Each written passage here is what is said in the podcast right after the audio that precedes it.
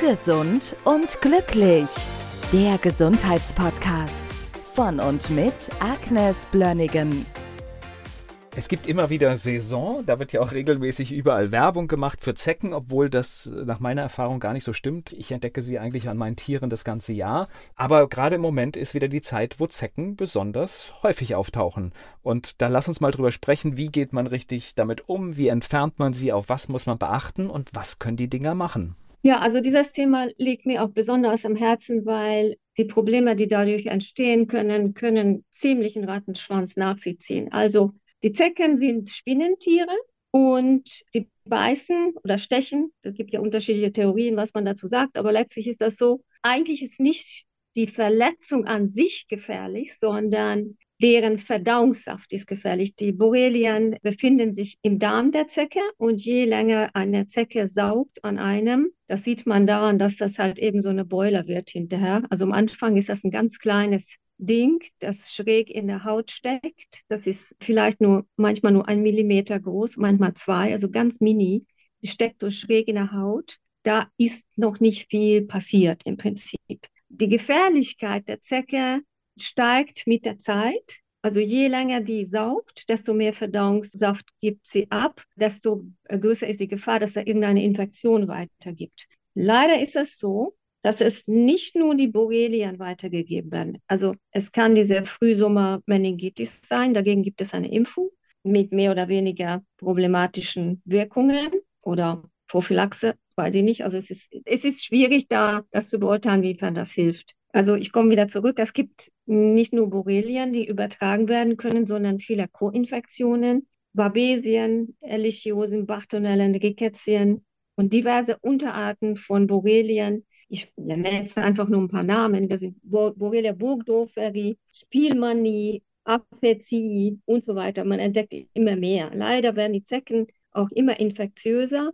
vor 10, 20 Jahren hieß es immer, dass es jeder zwölftausendste Zecke überhaupt infiziert ist. Mittlerweile ist das nicht so. Es wird immer mehr und auch unterschiedlich je nach Region, wo man gerade lebt. Da man das alles nicht weiß, ich bin der sehr große Freund davon, einfach mal eine Prophylaxe zu betreiben. Wie können wir uns davor schützen, dass eine Zecke sich an uns festsaugt? Also erstens die fallen nicht von Bäumen, sondern sind meistens im Gras oder im Unterholz. Möglichst nicht im Gras wälzen, man durch ein Feld geht und durch Gas gehen muss, immer lange Hosen anziehen.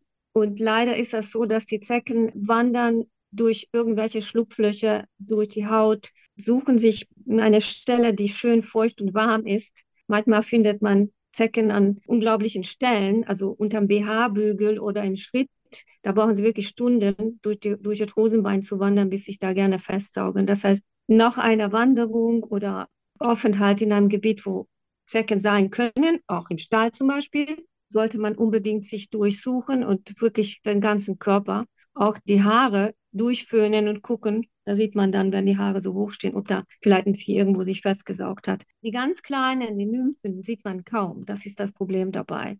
Und du empfährst die Zecken gekonnt mit deinem Finger, aber ich empfehle immer noch eine Zeckenzange. Es ist sehr, sehr wichtig, dass wir die Viecher möglichst vollständig entfernen. Der Zeckenstich sollte nach meiner Meinung mit 70-prozentigem Ethanol sofort ganz tief ausgerieben und desinfiziert werden. Was Alkohol tötet schon einige von den Erregern ab. Wenn man kein Alkohol hat, kannst du auch Wodka nehmen oder irgendwas an Schnaps. Das hilft okay. auch. Also das ist leider ein Irrtum, zu denken, dass nur die Zecken Borrelien übertragen und das nur im Sommer. Leider ist das so, dass die Bremsen und andere Viecher, selbst Mücken können Borrelien übertragen. Und ich hatte auch mal einen interessanten Fall von einem kleinen Mädchen, das sieben Jahre alt, kam im Winter, jetzt im letzten Winter in die Praxis mit ihrer Mutter, hatte eine Wanderröte. Und Wanderröte ist definitiv ein, ein Beweis von einer Borreliose.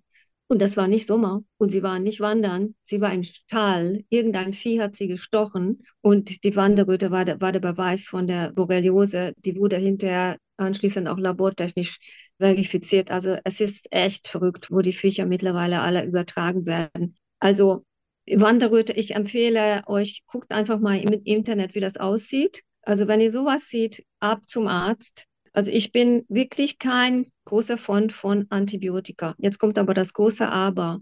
Borreliose ist einer der wenigen Fälle, wo ich absolut dazu rate, kurzfristig zum Arzt zu gehen und die Antibiose einzuleiten. Leider ist das so, dass die Ärzte oft nicht, sich nicht wirklich auskennen mit der Borreliose. Man muss fast schon darauf bestehen, schreiben Sie mir bitte was. Also bei diesem Mädchen war das tatsächlich so, dass der behandelte Kinderarzt gar nicht so ernst genommen hat, was da passiert ist. Und wir haben dann mit Macht darauf bestanden, dass sie das Mädchen an Amoxicillin bekommt. Da hat sie 14 Tage gekriegt und wir haben anschließend nochmal Labor gemacht, um zu gucken, dass das alles zur Ruhe bekommt. Zum Glück hat es geklappt. Das war jetzt nur mal so eine kleine Erzählung. Ich habe da gerade etwas gehört, labortechnisch nachgewiesen. Genau, wie funktioniert das? Das heißt, ich habe jetzt eine Zecke an mir, das heißt, ich darf die nicht wegwerfen, ne? Also es gibt also verschiedene Möglichkeiten.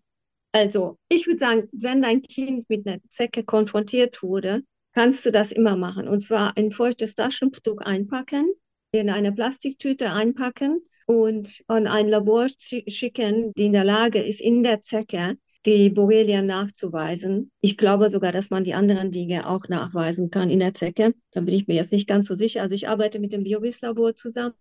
Ich habe auch meine, meine Patienten instruiert, dass sie das auch wirklich tun. Die sollen das dann hinschicken mit dem Hinweis, sie sind Patienten bei mir und ich kriege dann den Befund, da weiß ich, die Zecke hat dann nichts, da sind wir entspannt. Aber wenn die Zecke infiziert war, da müssen wir wirklich aufpassen, welche Symptome sich entwickeln. Also das kann man machen, indem man das schon mal macht. Also wenn ein, eine Wanderröte sich entwickelt, dann ist das höchste Zeit zu handeln. Also das Thema ist bei, bei diesen Borrelien, dass die nur eine Zeit lang greifbar sind. Die Wanderröte entwickelt sich auch nicht innerhalb von Stunden. Manchmal sind das Tage oder sogar Wochen, bis die Wanderröte sich entwickelt. Und die Zeit drängt, weil die Borrelien haben leider die, die verrückte Art, die verschwinden intrazellulär und machen Biofilme. Das ist quasi wie so ein unzugänglicher Panzer gegenüber Antibiose. Wenn man die nicht in dem Zeitfenster wirklich kaputt kriegt, bis sie diese Möglichkeit haben, in den Zellen zu verschwinden oder Biofilme zu bauen, können wir sie fast nicht mehr bekommen. Und dann haben wir die größeren Probleme mit chronischer Borreliose. Da komme ich gleich zu. Das heißt, wenn sowas ist, höchste Aufmerksamkeit ist geboten.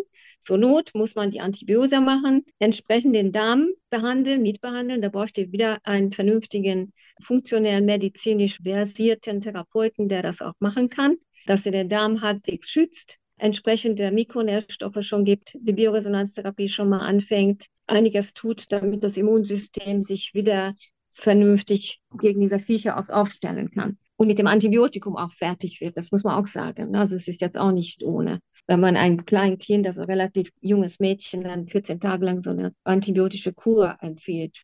So, also in dieser Phase kann man da noch was mit dem Antibiotikum machen. Später hat es keinen Sinn, es zerschießt nur den Darm. Es bringt nicht mehr viel, weil die Viecher einfach nicht mehr zugänglich sind. Der Zeit ist irgendwie unser Feind in dem Fall. Also also wenn die Borreliose schon längere Zeit sich da breit gemacht hat im Körper, hm, wird es ein bisschen schwierig. Oft ist das, es ist ja so, dass manchmal auch nicht mal so eine Wanderröte sich entwickelt. Das ist das Thema, dass manche Patienten haben jahrelang entzündete Knie, Arthritis. Und das ist einfach nicht nur eine Arthritis, die aus irgendwelchen Gründen kommt, sondern dass es eine chronische Borreliose ist. Das ist eben so ein Problem halt.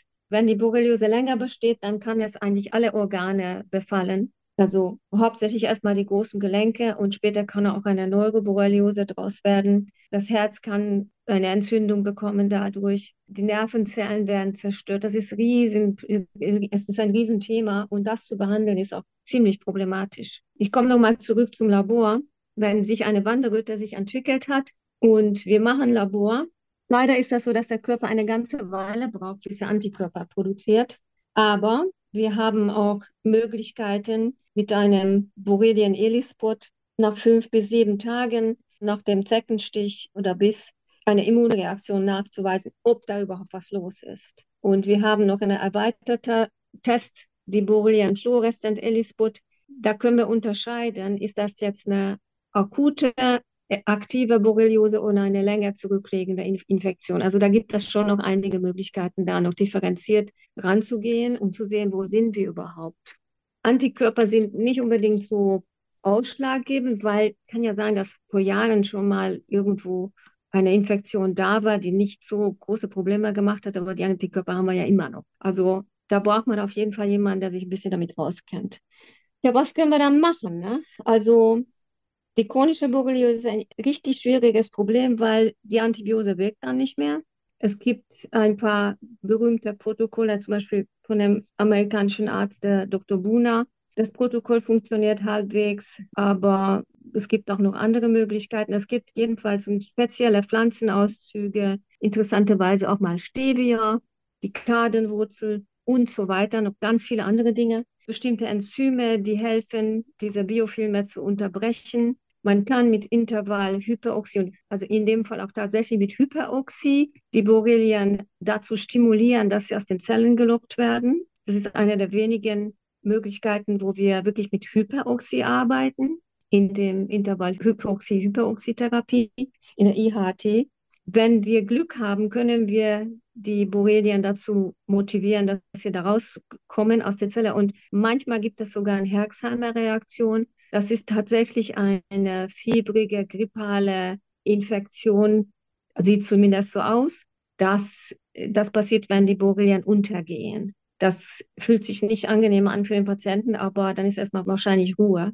Wir kriegen die Viecher sonst kaum weg. Also es ist langwierig, schwierig, umständlich. Den Darm muss man immer mitbehandeln. Und da tut sich einiges noch auf dem Markt, was man noch machen kann. Das entwickelt sich immer weiter mit bestimmten Blutwäscheverfahren, die auch sehr komplex sind. Wobei bei manche Patienten muss man das wahrscheinlich auch machen, weil sie so, so weit infiziert sind. Das ist eben das Thema dabei, dass, es, dass die Borreliose eine riesen Problematik aufmachen kann. Und da denke ich, dann ist dann die, so eine kurzfristige Antibiose immer noch das deutlich geringere Problem als diese unfassbar lange Problematik, die sich dann entwickeln kann. Wir haben auch diverse Infusionen, die wir benutzen, um die Schmerzen zu lindern und das Immunsystem wieder in Ordnung zu bringen. Also, wie gesagt, es ist relativ komplex. Und ich glaube auch, dass wenn Patienten im Vorfeld schon eine Autoimmunerkrankung haben oder eine HPU haben, verkraften sie so eine Problematik deutlich schlechter.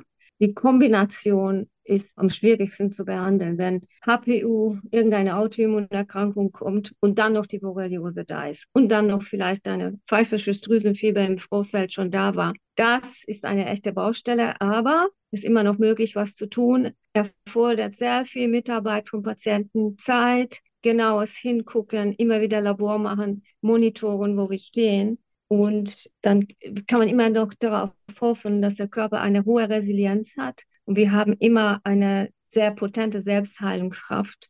Die kann man immer noch aus der Ecke kitzeln, damit es dem Patienten besser geht. Das Thema ist immer, dass sie schnell erkennen sollen, was da los ist.